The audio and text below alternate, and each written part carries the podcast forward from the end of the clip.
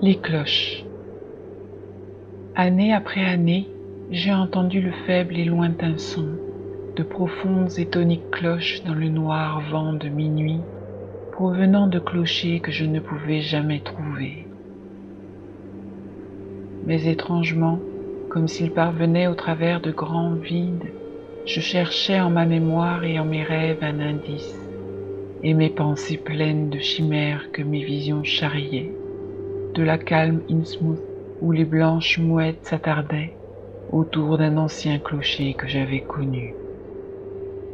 Toujours perplexe, j'entendais ces lointaines notes tomber, jusqu'à ce qu'une nuit de mars où la pluie tombait froide me fit revenir au travers des portes du souvenir à d'anciennes tours dont les battants claquaient. Ils claquaient, mais depuis le déversement des noires marées de leurs vallées encaissées sur le sol mort de la mer. Les gants de la nuit. De quelle crypte rampaient-ils Je ne pouvais le dire, mais chaque nuit que je voyais les choses caoutchouteuses, noires, cornues et minces, aux ailes membraneuses, et leur queue fourchue comme provenant de l'enfer. Elles venaient en légion avec les vagues du vent du nord. Leurs obscènes pattes griffues me provoquaient et me piquaient, m'arrachant à mon foyer pour m'emmener en de monstrueux voyages au monde gris et caché dans les tréfonds du cauchemar. Jusqu'au pic dentelé de toc, ignorant même les cris que je poussais, et descendant les profonds abysses cachant de fétides lacs, où les chogottes haletants étaient plongés en un douteux sommeil. Mais oh, si seulement elles avaient voulu faire du bruit, ou porter une face où des visages auraient pu être trouvés. Nyarlathotep.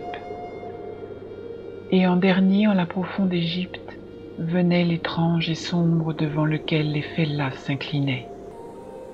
Silencieux et maigre et profondément fier, et drapé de vêtements rouges comme les feux du soleil, aux créatures environnantes, frénétiques et à ses ordres, mais laissant, ne pouvant dire ce qu'elles avaient entendu, jusqu'au travers des nations propageant ces mots d'émerveillement, les bêtes sauvages le suivaient et lui léchaient les mains. Bientôt de la mer naissait délétère le commencement, pays oubliés au clocher envahi par la mauvaise herbe et aux splendeurs dorées.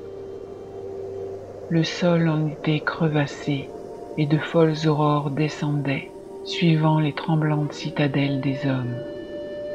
Alors la moisissure se répandait comme par jeu, le chaos idiot soufflait sur la terre et la renvoyait à la poussière.